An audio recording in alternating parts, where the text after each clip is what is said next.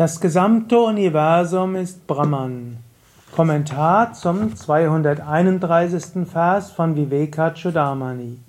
Shankara schreibt: Brahmai Vedam Vishwam. Wahrlich, dieses ganze Universum ist Brahman. Das ist die Aussage des Atharva Veda. Daher ist das Universum nichts anderes als Brahman allein.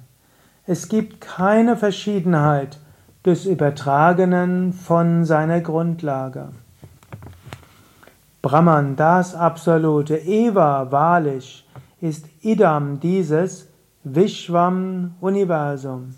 Iti, so, Eva, genau, ist die Aussage, Vani, der heiligen Überlieferung, Shrauti. Und zwar wo? In Atharva Nishta, also im Atharva Veda vorhanden.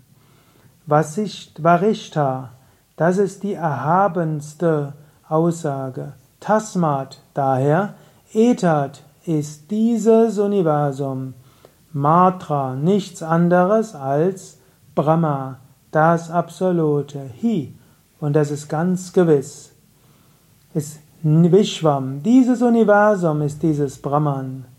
Und es ist nicht na unterschiedlich von seiner Grundlage. Mache dir das wieder bewusst.